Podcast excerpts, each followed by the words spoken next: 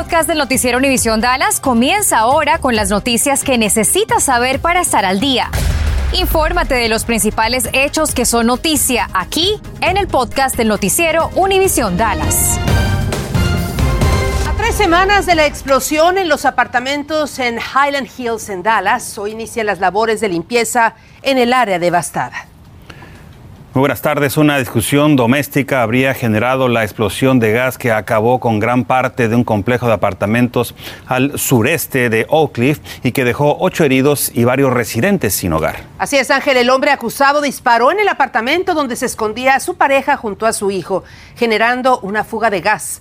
Laura Cruces está en la escena devastada con una actualización. Adelante, Laura. Así es, compañeros. Esto es la prueba de dónde puede escalar un episodio de violencia doméstica. Heridos y cientos de familias desplazadas. Hoy obtuve la declaración jurada de la orden de arresto del sujeto, del causante de esto. Y allí hay muchos detalles de cómo ocurrió todo el pasado 29 de septiembre. Philip Dankins, de 28 años, está acusado de disparar en la unidad donde su novia y su hijo habían estado escondidos la noche anterior de la explosión.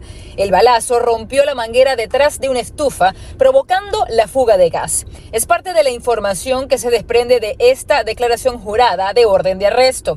En ella se detalla que la pareja discutió cerca de las 10 de la noche y la mujer que está embarazada huyó y deambuló por el complejo de apartamentos con su hijo de ocho meses.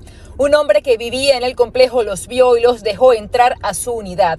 Dankins habría llegado al apartamento del hombre buscándolos y el hombre apuntó a Dankins con un arma. Dankins habría dejado el lugar pero regresó disparando contra la puerta principal y la ventana rompiendo la manguera de la estufa. En la declaración jurada se detalla que la mujer lo denunció tres días antes de la explosión por agresión y apuntarla con un arma. A veces estos incidentes pueden escalar en cualquier momento. Me explica Medisa Padilla, asistente de víctimas de la policía de Forward, que una mujer debe entender que lo más peligroso llega cuando su pareja ya tiene acceso a un arma. Siempre va a empeorar. Por ello me dice que lo mejor es evaluar si es seguro abandonar la relación. Estadísticas enseñan que se tarda a veces siete veces para salir de una relación abusiva. Pero recomienda que hablen con alguien de confianza que los asista para buscar ayuda. Si es un momento para salir, si es un momento donde se puedan proteger mientras estando en la relación, todo depende, pero es muy importante de que se puedan comunicar ah, con, una organización de, violencia intrafamiliar, llamar a la policía, llamar a nuestra unidad. Bueno, les digo que además Dankins tiene un cargo por conducta mortal en 2018 y otras cuatro denuncias por violencia familiar, compañeros. Laura, este hombre, como podemos apreciar, tenía varias denuncias por violencia doméstica. ¿Una persona con este tipo de delitos en su historial puede portar un arma? Ana María, me explicaba la oficial Padilla que la única manera de que no lo pueda hacer es que ciertamente le hayan presentado cargos, haya ido a corte y haya una acusación. Si hay eh, denuncias, si incluso fue a corte, pero fue encontrado inocente, la persona sí puede portar arma.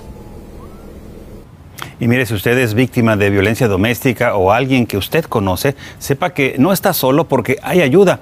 Puede pedir esta ayuda a través de la línea de ayuda nacional las 24 horas del día, los 365 días del año, al número de teléfono que aparece en estos momentos en su pantalla. Hoy se cumplen dos años de los nueve tornados que asolaron regiones aquí en el norte de Texas, incluido un EF3 que permaneció por 32 largos minutos en tierra al noreste de Dallas. Este en particular provocó daños estimados en 1.500 millones de dólares, por lo que es considerado el tornado más costoso en la historia de nuestro estado en Texas. ¿Cómo olvidarlo, Nelly? Este año de alguna manera hemos tenido una temporada tranquila aquí en el norte de Texas y para muestra de ello la temperatura de hoy en pleno otoño. Buenas tardes. Buenas tardes. Hemos tenido un octubre mucho más tranquilo, tienes toda la razón y claro, nunca nos vamos a olvidar de esa noche. El milagro fue que nadie perdió la vida, realmente increíble. Hace cuatro años murió Jocelyn Sarabia Marlón, luego de que fue baleada fuera de su casa y al día de hoy es un caso sin resolver para la policía de Carlan. Jocelyn, de 20 años de edad, había regresado de su trabajo como cajera de una tienda de conveniencia cuando fue abatida, al parecer por dos sujetos afroestadounidenses. La joven fue llevada aún con vida al hospital, pero no sobrevivió. La policía revisó el video de vigilancia, pero a la fecha no tiene resultados de la investigación. Un jurado del condado Dallas declaró culpable de asesinato capital a Armando Navarro, de 29 años, sin posibilidad de obtener su libertad condicional, por lo que este sujeto pasará el resto de su vida en prisión. La sentencia de cadena perpetua es automática para este ex trabajador de la construcción acusado de apuñalar a dos personas el 6 de agosto del 2019 durante un supuesto intento de robo en el estacionamiento de una tienda de autoservicio en la ciudad de Richardson. Y también quien fue condenado a dos cadenas perpetuas fue un hombre de Dallas que agredió sexualmente a dos niñas durante dos años. Tenemos el reporte completo de esta noticia en nuestra aplicación Univisión DFW. La Casa Blanca reveló hoy su plan de vacunación contra el coronavirus para niños de entre 5 y 11 años de edad y que podría iniciar tan pronto como para noviembre próximo. Consiste en una dosis menor a las existentes para adultos. Pende ahora la autorización de la Administración de Alimentos y Medicamentos, la FDA, que podría darse a conocer la próxima semana. Sin embargo, el gobierno ya tiene contemplado distribuir la dosis alrededor de casi 28 millones de niños a través de miles de centros médicos, farmacias y cientos de hospitales en todo el país. El Departamento de Salud del Condado Dallas ofrece la primera, segunda y hasta la tercera dosis de la vacuna Pfizer contra el COVID-19. Usted podrá hacerlo de martes a sábado en el campus de Dallas College Eatsfield, que está ubicado en el 3737 de Motley Drive en Mesquite, de 9 de la mañana a las 6 de la tarde. Recomiendan que los interesados arriben a la clínica por la avenida La Prada. Estás escuchando el podcast del noticiero Univisión Dallas. En tanto, una escuela cerrada brevemente y un estudiante bajo custodia luego de la aparición de la réplica de un arma sucedió esta mañana en la preparatoria RL Turner de Carrollton. La policía de Carrollton informó que alguien denunció que el estudiante estaba mostrando una pistola de juguete en el estacionamiento y esto provocó una movilización que terminó con la detención del joven, quien ahora enfrenta cargos. En tanto, el Distrito Escolar de Mansfield tiene a partir de hoy detectores manuales de metales en respuesta al tiroteo que dejó herido a, a, varios heridos, de hecho, en la preparatoria Timberview. Los aparatos servirán para revisar al azar salones de clase en caso de que alguien pueda llevar a la escuela armas de fuego u otros objetos que no están autorizados. Además, tendrán vigilancia en tiempo real en las áreas comunes e incrementarán la presencia de la policía. Una experta nos dice qué recursos hay para padres de familia y estudiantes de encontrarse en una situación similar. out for.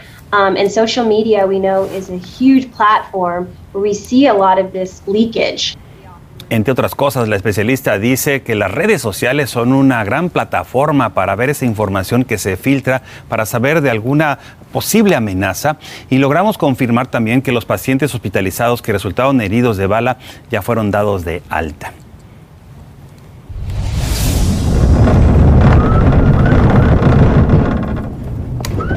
Policía de Blue Mount busca al responsable de haber protagonizado anoche esta persecución policial a alta velocidad. El vehículo fue ubicado esta mañana abandonado afuera de un complejo de apartamentos en la intersección de North Beach y Riverside en la ciudad de Fort Worth. Las autoridades piden a los propietarios de esta camioneta Dodge Durango modelo 2004 de color blanca con placas RBL 0273 que por favor los contacten. Y continúa prófugo, quien anoche disparó a una persona en un sitio ubicado en la cuadra 1400 de Boulevard Wheeler en Fort Worth. La investigación sigue abierta. La policía no ha dado a conocer detalles de la persona sospechosa, pero sabemos que la unidad de violencia familiar y violencia de armas de fuego están a cargo del caso. Los estudiantes que planean asistir a la universidad el próximo año ya pueden solicitar ayuda financiera por medio de FAFSA. El plazo para aplicar está en marcha actualmente y hay una fecha límite para hacerlo. Cintia Cano explica en qué consiste este proceso. Cada año el gobierno federal ofrece más de 120 mil millones de dólares en becas, subvenciones y préstamos y también fondos para ayudar a los estudiantes a pagar la universidad. Sin embargo, la solicitud se debe de completar lo más pronto posible. Tenga en mente estas fechas. La solicitud en línea ha estado disponible desde el primero de octubre. Y aunque la fecha límite federal es en junio del próximo año, los estudiantes tejanos deben someter la solicitud para el 15 de enero del 2022, así que no falta mucho también tenga en mente que la universidad de su interés puede tener sus propias fechas límites para esta solicitud, así que revise con ellos. Antes de llenar la aplicación necesitará reunir esta información. Necesita su número de seguro social o número ITIN, también información sobre los impuestos federales o declaraciones de impuestos, también los saldos del dinero en efectivo y también en sus cuentas de banco de ahorros y otras cuentas, también inversiones que no incluyan su hogar y el registro de ingresos no incluidos en sus impuestos. Este es un tema sumamente importante que no tiene por qué ser intimidante y por eso lo invitamos a que nos acompañe a las siete y media de esta tarde en un foro virtual a través de nuestras redes sociales, en donde hablaremos con expertos sobre este tema y usted podrá hacer las preguntas que tenga sobre este proceso.